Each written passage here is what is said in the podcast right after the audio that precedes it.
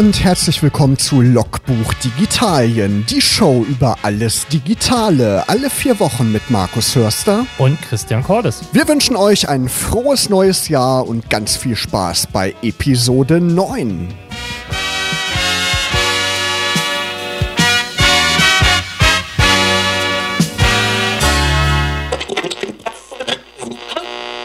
Chunky, aktuelle Musik von Bruno Mars. Und damit herzlich willkommen zu Episode 9 von Logbuch Digitalien und herzlich willkommen im Jahr 2018. Christian, bist du gut reingerutscht? Äh, ja, tatsächlich. Also, ähm, ich habe schon überlegt, ähm, ich habe ja auch bei Facebook so einen komischen Post abgesetzt, wo einige sich schon drüber echauffieren, dass ich immer die Knallen so doof finde. Ähm, und äh, ja, ich bin tatsächlich reingerutscht. Äh, relativ gut, aber auch ähm, nicht besonders spektakulär. Also Silvester ist so, kann man mitnehmen, aber irgendwie finde ich an dem Fest nicht so viel. Nee, die Knallerei muss ich auch nicht unbedingt haben. Ich finde, die nervt. Und vor allen Dingen diesen, also dieser Feinstaub, boah, nee, danke. Genau. Und ist auch Geldverschwendung, kann man lieber in digitale Produkte stecken. Was war denn dein Lieblingsprodukt des Jahres 2017? Uh, das, oh, das ist schwer. Ähm, weil, also was, was momentan, äh, wo ich sage, was mir am meisten momentan noch am Erforschen, am Ausprobieren Spaß macht, ähm, ist tatsächlich äh, das OnePlus 5T von ähm, OnePlus. Ähm, ich bin ja sonst eher so ein, so ein Apple-Mensch und also grundsätzlich aber auch Android, aber momentan ist es tatsächlich ein Android-Smartphone, was ich echt bedingungslos empfehlen kann, weil es sehr, sehr viele Features hat, die äh, fast Apple-like sind und ähm, das funktioniert einfach. Genau, das ist auch irgendwie für mich so ein Highlight-Produkt. Ich habe mir jetzt auch so ein paar Best-of-Videos angeguckt bei YouTube und da wird das auch ganz oft als Preis-Leistungssieger empfohlen. Ich bin auch immer noch am Überlegen, mir das anzuschaffen. Ich habe ja das One, also das Ursprungsgerät von OnePlus. Wie bist du denn zufrieden? Du hast es ja mittlerweile. Wie funktioniert diese Face ID? Heißt es ja bei Apple, wie funktioniert das bei OnePlus? Ist das ähnlich schnell? Face Unlock und es ist schneller als beim iPhone. Also es ist echt ähm, wahrscheinlich nicht so sicher von den Features, aber es funktioniert tatsächlich rangucken, also aufs Gerät gucken und es ist entsperrt. Das ist schon ähm, fantastisch. Und was mir halt an dem Gerät ähm, so extrem gefällt, wie du halt sagst, ist eine Preis-Leistungsfrage. Also es gibt für den Preis, glaube ich, kein besseres Android-Smartphone aktuell. Es fühlt sich hochwertig verarbeitet an, auch mit Aluminium und auch das Glas und es wirkt auch relativ stabil, knarzt nicht und ähnliches.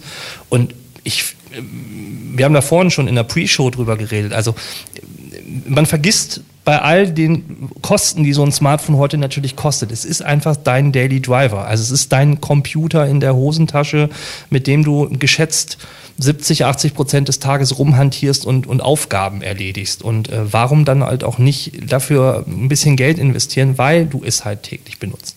Genau, hat ja auch eine bessere Kamera. Das merkt man auch schon gleich, wenn man damit so ein bisschen rumwackelt. Das ist viel flüssiger als bei dem mittlerweile drei Jahre alten One. Äh, das lohnt sich schon, ne? gerade wenn man viel Fotos macht und multimedial unterwegs ist. Ne? Ja, aber auch das One rennt ja noch wie von der Terrasse. Rennt auch. Also genau. es funktioniert immer noch und es ist tatsächlich, ich glaube, was ein, was ein Punkt ist, die Leute äh, gehen eher in den Super, also den Elektrogroßhandel und kaufen Stange. Und Stangenware ist Samsung, HTC, das, was da in der Auslage ist. Und es macht tatsächlich halt auch Sinn, sich mit anderen Herstellern halt zu beschäftigen, weil sie tatsächlich halt gute Produkte haben, ähm, zu, zum Teil besseren Preis. Genau, wird noch mit der 7er Android-Version ausgeliefert, aber Oreo wird demnächst dann nachgeliefert, die 8er Version. Ne? Die gibt es ja mittlerweile schon einen Beta-Test. Man kann, wenn man wirklich mutig ist, schon die Beta-Version drauf installieren. Hast du es schon ausprobiert oder bist du noch bei dem 7er, bei, bin, wie es ausgeliefert wurde? Ich bin noch im Auslieferungszustand bei 7.1 und ich weiß, dass die 5er-Reihe ähm, Oreo schon hat. Und dass ähm, in der OnePlus Community App jetzt auch nochmal vom, ähm, vom Entwickler gesagt worden ist, dass auch Face Unlock ähm, für das 5er kommt und wahrscheinlich sogar für das 3T und für die 3er-Modelle. Oh, genau, die vorletztes Jahr rausgekommen sind. Genau. Wir wollen ja heute in Episode 9 so ein bisschen nach vorne blicken, schauen, was das Jahr 2018 so aus digitaler Sicht bringen wird. Und Smartphones sind natürlich so das große Thema inzwischen, ne, was da so passiert. Das ist wirklich spannend. Computer sind da bisschen langweilig geworden in den letzten Jahren. Und du hast schon die, äh, diese Face-Unlock-Technik angesprochen. Das OnePlus 5T hat immer noch einen Fingerabdrucksensor, den Apple ja bei dem 10er iPhone abgeschafft hat. Mhm.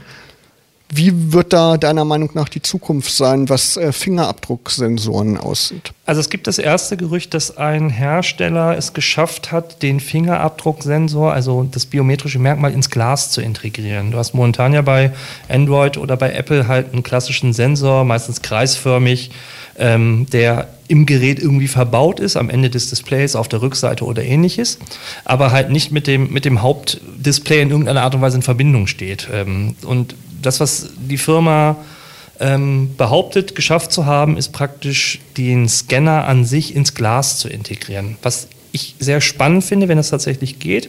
Ich habe mich natürlich gefragt, wie ist das mit den 1000 Fingerabdrücken immer auf derselben Stelle oder wie, wie kriegt ihr das hin? Ähm, wenn es aber kommt, finde ich es ähm, hervorragend weil ähm, ähnlich wie bei der Kopfhörerbuchse, die bei einigen Smartphones ja eliminiert worden ist, ist es immer so eine Diskussion, je mehr Knöpfe und äh, offene Schnittstellen du hast, hast du auch Einfallstore für Wasser, Feuchtigkeit etc. pp. Also alles, was man minimieren kann, finde ich immer sehr gut. Ähm, Face Unlock, also die Gesichtsentsperrung, ist ja auch mit dem Samsung S8 auch rausgekommen. Ähm, also ist jetzt nicht ein Alleinstellungsmerkmal nur vom iPhone oder vom OnePlus. Ähm, ich kann mir vorstellen, dass davon auch mehr kommen wird in den nächsten Jahren, weil es technisch halt ähm, unterschiedlich umsetzbar ist. Also wenn man sieht, wie Android und Apple ähm, oder iOS das umgesetzt haben, ist es natürlich mit dem iOS, finde ich, ein bisschen ausgereifter und sicherer, zumindest das, was man davon weiß. Ähm, aber nichtsdestotrotz wird das auch bei anderen immer mehr Einzug halten. Genau, anfangs war der Fingerabdrucksensor ja im Home-Button integriert, der halt jetzt nach und nach abgeschafft wird. Macht genau. ja auch Sinn, genau. Damit das Display dann randloser wird und alles schöner und netter wird. Ja, was wird es denn noch so an Neuerungen geben? Diese Ladetechniken, die sind ja auch im Umbruch und werden immer besser. OnePlus hat Dash Charge, das ist ja auch eine proprietäre Technik von OnePlus. Du hast gesagt, in 30 Minuten kannst du eine halbe Ladung, 50 Prozent. Ne? Genau.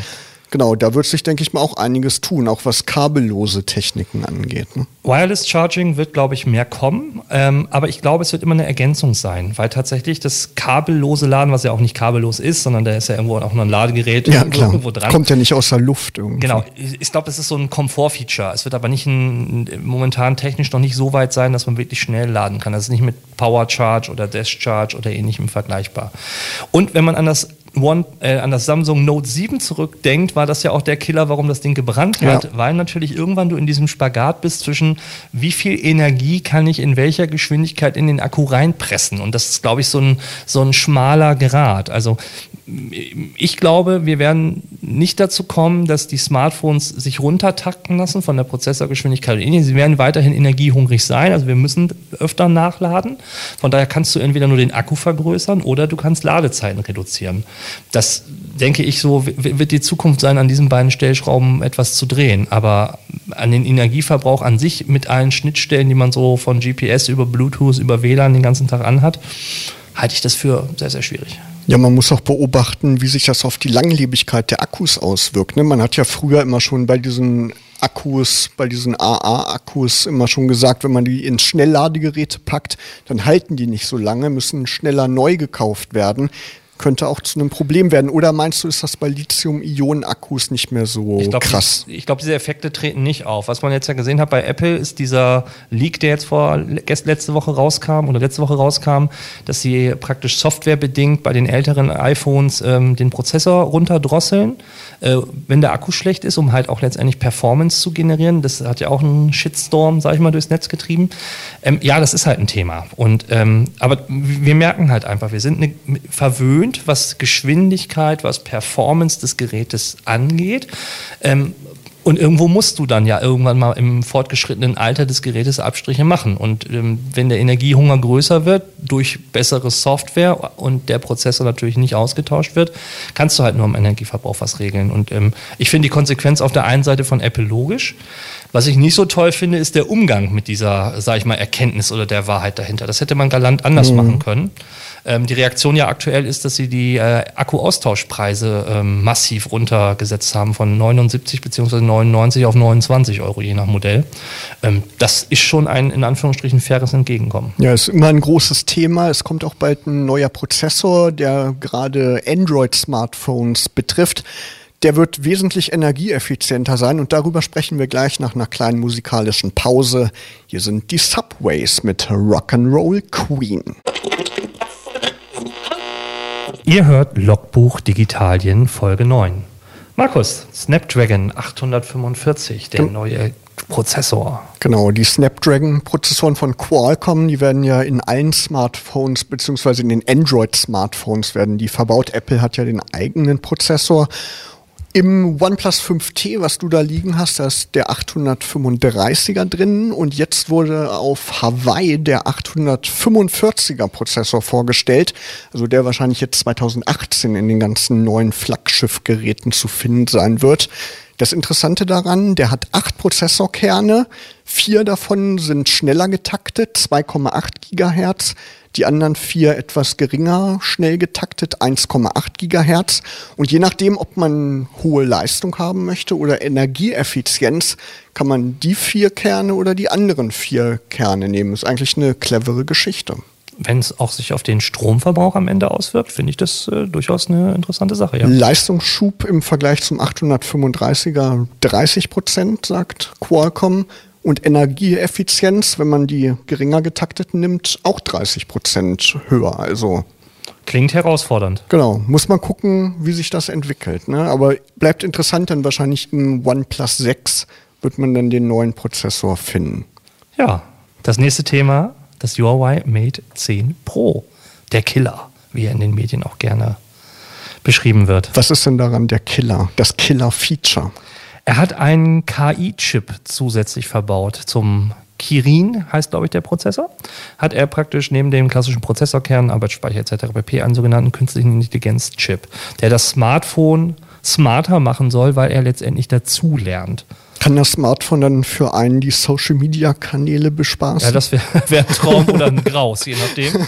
ähm, nee, weiß ich auch. Also ich habe ich hab vieles gelesen, aber ich habe jetzt auch noch nicht so in irgendeinem Beitrag so das man munkelt, was er alles machen könnte, also Routinen und ähnliches, aber es gibt noch nicht so die klassische App, die das völlig ausnutzt. Ähm, ich finde es aber trotzdem schon spannend, dass ein Smartphone-Hersteller ein, ein Chip verbaut, der quasi mit dazulernt. Jetzt haben wir beim iPhone ja auch im neuen diesen Bionic-Prozessor drin, der auch was, wahrscheinlich was ähnliches ist oder kann, kann ich mir gut vorstellen, ohne dass ich jetzt Prozessorfachmann bin. Ähm, aber das, also ich finde, das ist so ähnlich wie dieses Face Unlock, ist das so, so eine nächste Evaluationsstufe in der, in der Technik, dass man jetzt auch praktisch die Geräte so, wie soll ich sagen, so an Eigenleben entwickelt. Die werden lebendig. Genau, dass sie, dass halt mitdenken. Ähm, das finde ich schon echt abgefahren. Aber wie gesagt, ich habe es ich zweimal in der Hand gehabt und getestet und gespielt, mir ist es nicht aufgefallen. Ähm, bin aber gespannt, was man damit insgesamt noch so perspektivisch machen kann. Also ist an dem dystopischen Szenario aus Terminator doch was Wahres dran. Oh, es bleibt ja. abzuwarten. Ja, ja, ja, irgendwie schon. Aber es werden sich bestimmt findige App-Entwickler was Schlaues ausdenken, was man damit machen kann. Und dann kann man irgendwann gar nicht mehr ohne da damit leben, ne? Naja, ohne Huawei, diese KI-Sensoren. Ja, Huawei ist ja auch bekannt, äh, was die Kameratechnik angeht. Die haben ja jetzt diese Leica-Linsen verbaut und ich kann mir gut vorstellen, dass dieser KI-Chip, gerade was bei, bei dem Bildrechnen und Co., muss man ja sagen, heutzutage passiert ja sehr viel über die Software und gar nicht mehr unbedingt über die Linsen, dass das wahrscheinlich noch ein Feature sein wird, was ähm, bei Unschärfen, bei äh, Monochrombildern etc. pp.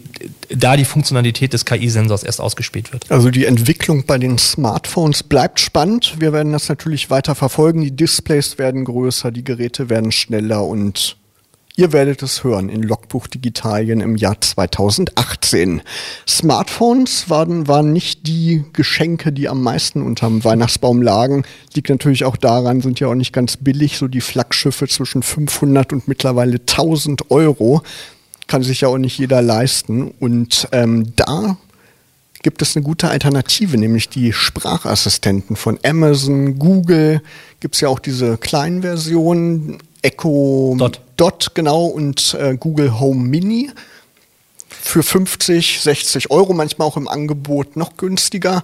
Und das waren wirklich die am meist geschenkten Geräte an Weihnachten. Ja, Amazon hat tatsächlich den Echo Dot für, ich glaube, 30 oder 35 Euro rausgekloppt und äh, Google hat es dann auch gemacht mit dem Home Mini. Und tatsächlich waren die unter den Tannenbäumen wie, äh, wie Pech und Schwefel, sag ich mal, zu finden. Ja, du hast ja auch einige, ne? Hast du schon mal erzählt. Genau, ich habe auch welche. Also ich habe zwei Echos und ich äh, sogar drei, glaube ich, mittlerweile mit dem Show. Und ich habe auch den Google Home Mini. Ähm, ja, tatsächlich. Sie sind hier in mehreren Räumen, beziehungsweise auch einer im Büro halt verbaut und ähm, das ist schon lustig, damit was zu machen und zu interagieren. Und ähm, ich, was ich halt spannend finde, das haben wir in einer der letzten Folgen ja auch schon gehabt, ist gerade beim, beim, beim Echo-System von Amazon, dass mit dieser Telefonie und dass auch ein, äh, dass Amazon auch in diesen Telekommunikationsmarkt ein Stück weit mit reingeht. Also Nachrichten, Sprachnachrichten zu versenden, ähm, darüber auch telefonieren zu können, jetzt auch mit dem Echo Show oder dem neuen Echo Spark, der kommt, halt auch Videotelefonie machen zu können. Das ist schon ein spannender Schritt. Also ich finde das Szenario immer sehr, sehr spannend, gerade mit, wenn man guckt, wie Tablets Einzug gehalten haben bei älteren Leuten versus des Heim-PCs. Äh, ist das für die Videotelefonie auch so eine nächste Instanz, wenn man praktisch äh, äh, den Eltern im hohen Alter so eine Kiste hinstellt und sagt, du musst halt nur auf Annehmen drücken oder rufen? Klar, ist ganz können, einfach. Genau, dann können wir Videotelefonieren. Ähm, das kann schon etwas sein in die Richtung, wo sich vielleicht Technik und Alter in irgendeiner Art und Weise hinentwickeln kann. Apple legt ja auch nach mit dem HomePod, sollte eigentlich schon 2017 erscheinen, wird jetzt irgendwann mal kommen. Ja, das ist so ein. Pff, Aber ist auf Musik mehr ausgelegt. Ne? Und Siri ist ja auch ein bisschen im Hintertreffen, was den Sprachassistenten angeht. Das wird wahrscheinlich für, also ich, das ist so ein Ding, da hadere ich tatsächlich. Also es ist nicht ein Favorite, was ich mir kaufen würde es ist halt ein Designstück und es ist wie bei Apple hat ja schon mal Lautsprecher gebaut, auch vor Jahren, ich glaube mit Bang und Olufsen damals in Kooperation. Ähm, es ist eine Klangfrage. Also es wird wahrscheinlich einen phänomenalen Klang haben, aber diese Assistentenfunktion wird halt mit Siri und wahrscheinlich auch nur auf Apple Music und nicht Spotify integriert etc. pp. wird dann in so einem Kosmos-System halt geschlossen sein und reizt mich gerade nicht. Meinst du, dass noch irgendein Player so ein Gerät rausbringen wird oder ist der Markt mit Google, Amazon und Apple schon gesättigt? Microsoft ist mit Cortana. Ist mit genau. Cortana genau. dran. Es gibt, äh, ich habe in den Tech News, glaube ich, von Heise war es gelesen, ähm, dass äh, der chinesische Hersteller Xiaomi, der auch das Mi-Band und ähnliche Geräte baut, einen äh, Sprachassistenten, eine kleine Box gebaut hat ähm, mit Cortana drauf. Ich glaube auch von Harman Kardon, also von dem HiFi-Hersteller, Lautsprecherhersteller, gibt es auch mit Cortana so einen Sprachassistenten. Ja.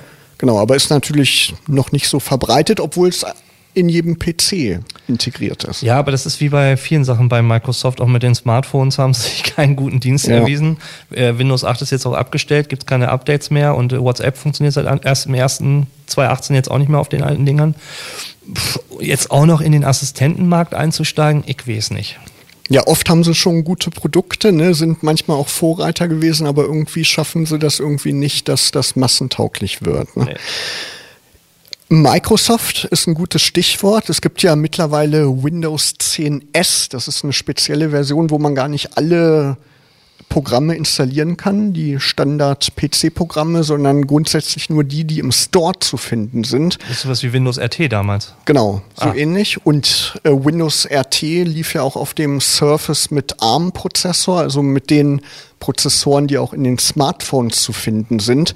Und da startet Microsoft jetzt einen neuen Anlauf. Es wurden jetzt während dieser Präsentation der neuen Snapdragon-Prozessoren auf Hawaii, worüber wir vorhin schon gesprochen haben, wurden Laptops vorgestellt mit Snapdragon-Prozessor und die wird, wird es jetzt im Laufe des Jahres zu kaufen geben. Diese Woche startet auch die CES in Las Vegas. Da wird Lenovo wird ein Laptop vorstellen mit Snapdragon-Prozessor.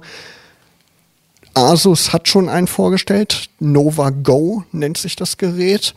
Vorteil ist natürlich, man hat wie bei einem Smartphone eine hohe Energieeffizienz hat man ja bei den Standard-Intel-Prozessoren nicht. Die laufen vielleicht so vier, fünf Stunden, wenn es hochkommt. Und da hat man dann wirklich eine Standby-Zeit von mehreren Tagen. Ich glaube, bis zu 30 Tagen, sagt Qualcomm. Und eine 20 Stunden Displaylaufzeit. Also das kann so für den mobilen Markt, für Leute, die wirklich viel mit dem Laptop mobil unterwegs sind, nicht so eine riesen Leistung brauchen, aber Standard-Office-Anwendungen haben wollen, im Internet surfen wollen, könnte das eine gute Alternative sein. Ja, ich finde es spannend, ob es irgendwie äh, das Tablet, also es ist ja immer so eine Frage, nehme ich einen Laptop mit oder nehme ich ein einigermaßen gut ausgestattetes Tablet mit? Und ich entdecke mich immer mehr letztendlich rein nur aufs iPad mit einer externen Tastatur zu setzen, weil ich bestimmt 80 Prozent des Workflows damit einfach erledigen kann. Ähm, und der Mehrwert, den mir ein Laptop im Zweifelsfall bietet, sich bei vielen Kleinigkeiten und Aufgaben, die man so im täglichen hat, gar nicht ähm, den ausspiele. Und von daher muss es schon, glaube ich, einen, guten Mehrwert haben, ähm, so ein Ultrabook beziehungsweise so ein, so, ein, so ein kleines Laptop halt mitzuhaben. Der Vorteil ist, man hat die gewohnte Umgebung. Man, ja gut, klar. Ne, genau. Habe ich aber beim iPhone und iPad in der hat Form man auch. auch. genau. Aber ein vollwertiges Office, ne, da ist ja ist man ja noch so ein bisschen eingeschränkt, was die Tablets angeht. Bleibt spannend. Es ist auf jeden Fall ein interessanter Ansatz, aber so richtig überzeugt mich diese Windows 10 S-Geschichte nicht. Irgendwie, wenn ich schon Windows habe, dann möchte ich auch die Programme installieren, die ich immer genutzt habe und nicht irgendwie gebunden sein an bestimmte Software. Ne? Was einige Hörer uns ja gefragt haben, ähm, ob die YouTube-App auf den Fire TV und Fire TV Sticks verschwunden ist.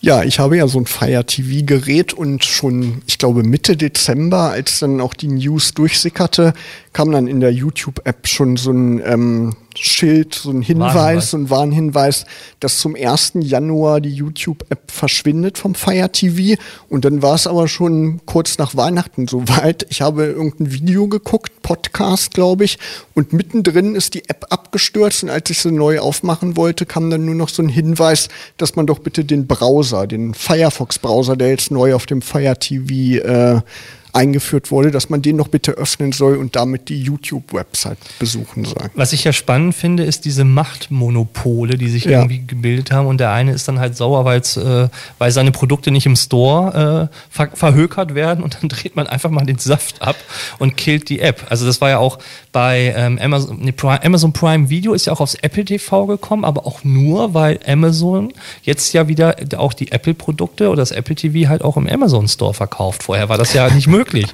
Und also das ist schon spannend, wie die Machtdominanz da halt von den großen Herstellern ja, ausgenutzt wird. So ein bisschen kindergartenmäßig auch. Ne? Ja, ja, absolut. Genau, absolut. ja, Google, genau, Google wollte Amazon Prime Video nicht auf dem Chromecast, auf diesem ah, kleinen ja. Gerät, was man im Fernseher anschließt und deswegen, ja. Ich habe mir jetzt einen Chromecast gekauft, weil ich wirklich viel YouTube gucke auch am großen Fernseher und da gab es ein tolles Angebot für 25 Euro. Also wer das Problem hat, kein YouTube mehr gucken zu können mit dem Fire TV, Chromecast ist eine gute Alternative. Ja. Machen wir eine kurze musikalische Verschnaufpause aus dem Jahr 2017. Father John Misty Ballad of the Dying Man.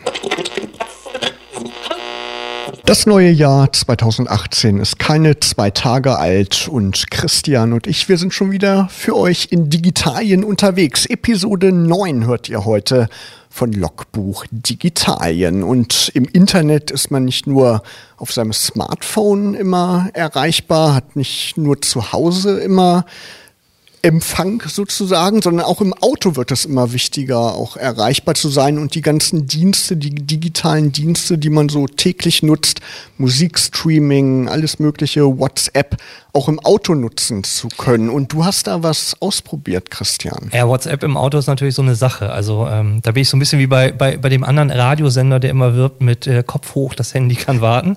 Natürlich nicht während der Fahrt bitte Nachrichten schreiben. Aber. Aber mit Sprachsteuerung. Ja, mit Sprachsteuerung gebe ich dir recht. Aber was natürlich kommt, ist, wir sind alle oder viele von uns sind natürlich gewohnt, Spotify, Musik zu streamen und ähnliches. Und das geht irgendwie natürlich nur, wenn wir eine Datenleitung haben. Klar. Und ähm, ich glaube, dass das Thema Daten im Auto also eine Datenleitung im Auto, immer wichtiger wird. Streaming ist so ein Thema, Navigation, aktuelle Karten zu haben und die nicht praktisch aus so einem alten Oldschool-Navi, sondern halt live runtergeladen, wo auch die neuesten Straßen schon drin verzeichnet sind.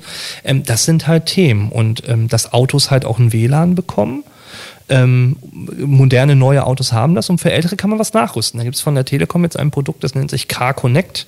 Das ist so ein kleiner Stecker, den man unten auf diesen Diagnoseport draufsetzt. Und äh, die Telekom wirkt damit, wenn man einen Telekom-Laufzeitvertrag hat, für 10 weitere Euro im Monat praktisch 10 Gigabyte Datenvolumen zu haben und im Auto damit einen Hotspot aufmachen zu können und da halt seine mobilen Devices halt reinzuklinken. Zusätzlich halt aber auch noch so etwas wie ein Fahrtenbuch, ein Diebstahlschutz, eine Ortung, dass ich sehen kann, ob jemand mein Auto angefahren hat. Wenn es eine Erschütterung gibt, meldet der über verschiedenste Sensoren etwas. Also so ein Diagnosetool und ähm, ja, Grundumpaket.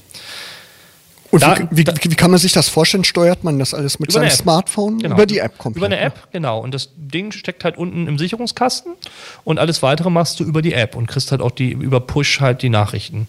Jetzt kann man natürlich als Datenschützer sagen, hm, naja, also was wird denn da alles protokolliert? Klar, also sende ich da natürlich auch Daten, wann ich fahre, wie ich fahre, Geschwindigkeiten etc. pp. Könnte auch für Versicherungen in, in, in, äh, interessant sein. Mhm. Ist, ist alles klar, ist ein Thema. Wer aber, wie gesagt, damit kein Problem hat, beziehungsweise sich damit auch arrangiert, ist es für 10 Euro, 10 Gigabyte, also wo bekommt man äh, 10 Euro, 10 Gigabyte? Wir wissen ja, dass wir in Deutschland im Europavergleich diejenigen sind, die die schlechtesten Preis-Leistungs-Verhältnisse beim Tarif mit Datenvolumen haben. Ja, bei weitem, ja. ja Österreich eine 30 Gigabyte für 10 Euro im Monat. Mhm. Ähm, da lächzt man ja nach jeder Möglichkeit, Netz zusätzlich zu haben. Ja, 10 Gigabyte ist ja auch schon ganz ordentlich. Da kann man ja problemlos streamen, wenn man im Auto unterwegs ist. Gibt es von anderen Anbietern ähnliche Angebote? Habe ich bisher noch nicht gesehen. Nee. Aber du bist zufrieden und also mein kurzer Test jetzt über einen Monat, ähm, äh, ich habe die 10 Gigabyte nicht komplett leer gelutscht, aber ähm, ich habe es immer angehabt und ähm, das hat gut funktioniert. Ja, Stichwort Musikstreaming. Du hast herausgefunden oder gehört, dass Apple unter anderem darüber nachdenkt, die Downloads äh, zu beenden. Die Musikdownloads, also die gekauften Downloads, wie man das schon vor zehn Jahren machen konnte. Genau, ging auch durch die Medien, nicht nur auch Apple, auch Amazon Music. Ähm, die, der klassische Download-Bereich, also dass Leute Musik als MP3-File kaufen, um, sie, um es zu besitzen, das nimmt mit Spotify, Deezer, Apple Music und all den Diensten in den letzten Jahren massiv ab. Und ähm, Apple hat die These mal in den Raum gestellt, ob man vielleicht in zwei, drei Jahren eventuell von diesem Kaufmodell Abstand gewinnt, weil es praktisch nicht, wahrscheinlich nicht mehr lukrativ ist und die Leute halt eher, äh, wie bei Netflix am Beispiel von Filmen auch, mit einem pauschalisierten 10 äh, Euro äh, Spotify Pro Account letztendlich die Musik haben. Also das ist ja das grundsätzliche Thema des Netz. Wie viel besitzt du und wie viel Teilhabe möchtest du eigentlich haben, also eine Zugänglichkeit eigentlich. Und ich denke mal, dass das so das Thema ist, was im Hintergrund für die, für die interessant war, darüber halt nachzudenken und eventuell dann diesen Schritt zu gehen. Ja klar, ist ja auch nachvollziehbar. Ne? Streaming kostet ungefähr 10 Euro im Monat. Ein Song bei Apple, ich glaube sogar über 1 Euro. Ist ja, ja nachvollziehbar, dass die Leute dann weniger Musik kaufen oder dann wirklich wieder auf die klassischen Medien zurückgreifen. Vinyl ist ja immer mehr im Kommen. Ja, passt bloß nicht aufs Smartphone. Also muss ich auch passt nicht aufs Smartphone. Muss ich auch wieder digitalisieren. Vielleicht gibt es ja irgendwann einen Plattenspieler mit integriertem Android-Smartphone. So wie der Staubsauger damals bei der Techno-Party auf dem Rücken, meinst du? Genau. Genau, Streaming. Es gab noch eine andere Neuigkeit in den letzten Wochen. Disney hat 20th Century Fox gekauft, also das große Filmstudio da ist ja auch ein Umbruch im Filmstreaming-Markt zu erwarten. Disney hat ja schon mal angekündigt, dass die einen Konkurrent zu Netflix aufmachen möchten. Könnte Netflix auch ins Hintertreffen geraten, oder? Ja, also ich, ich kann mich noch an Zeiten des Streamings erinnern. Äh, ich war früher einer der Watch Ever-Verfechter. Und Watch Ever ist ja auch so sang- und klanglos irgendwann untergegangen. Genau, war ein deutsches Unternehmen. War ein deutsches Unternehmen. Und dann kam ja erst Netflix. Und ähm, ich glaube, ich habe das jetzt in einem anderen Podcast auch gehört, die Diskussion, so die Frage, äh, was ist so das Alleinstellungsmerkmal? Also dieses lineare Fernsehen kommt immer mehr in den Hintergrund, klar. Also Leute wollen Serien gucken. Wenn du eigene Serien wie Netflix im Angebot hast, äh, erzeugt das natürlich eine höhere Kundenbindung, klar. Du kannst gucken, wann du willst. Alles klar, alles die Sachen, die wir alle lieben und, und nachvollziehen. Ähm, ich frage mich aber, wo geht das Ganze hin? Also du hast YouTube noch, du sagst selber, du bist, guckst, du kannst ja gar, also wir können ja haben ja gar nicht Zeit, 24 Stunden Runden zu gucken. Nee.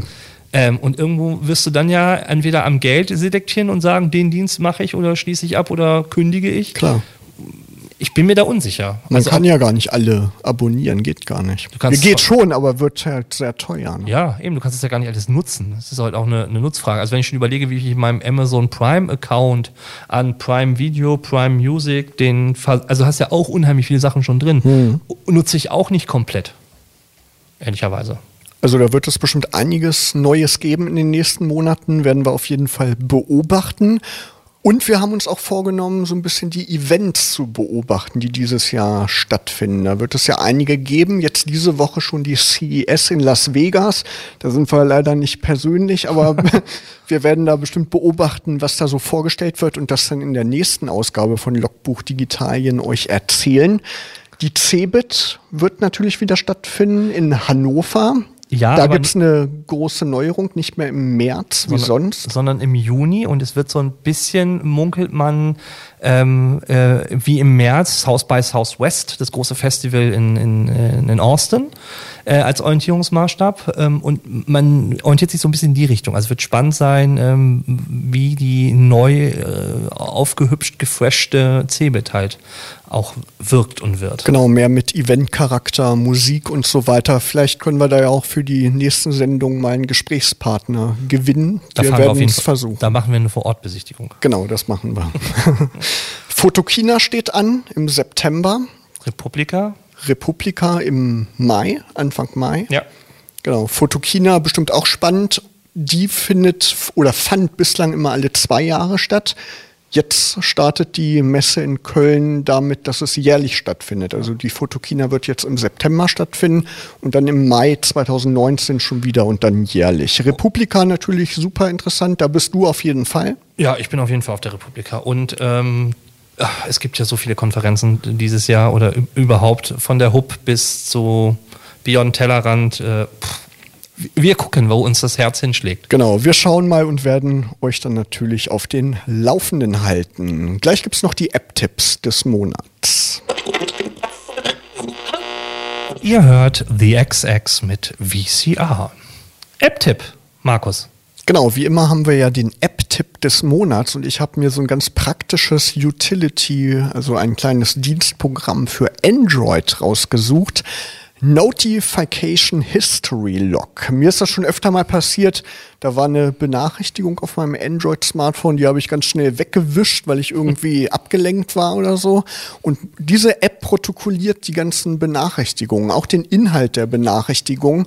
Und da kann man dann immer nachvollziehen, was man so verpasst hat an Anrufen und an Nachrichten. Also eine ganz praktische Sache. Also praktisch der die Timeline deiner ganzen Notifications, die du hast. Und genau. Es ist nicht nur WhatsApp, sondern auch System. Genau. Alle Notifications, die angezeigt werden, werden da protokolliert von allen Apps, die man installiert hat. Okay. Praktische Sache. Ja.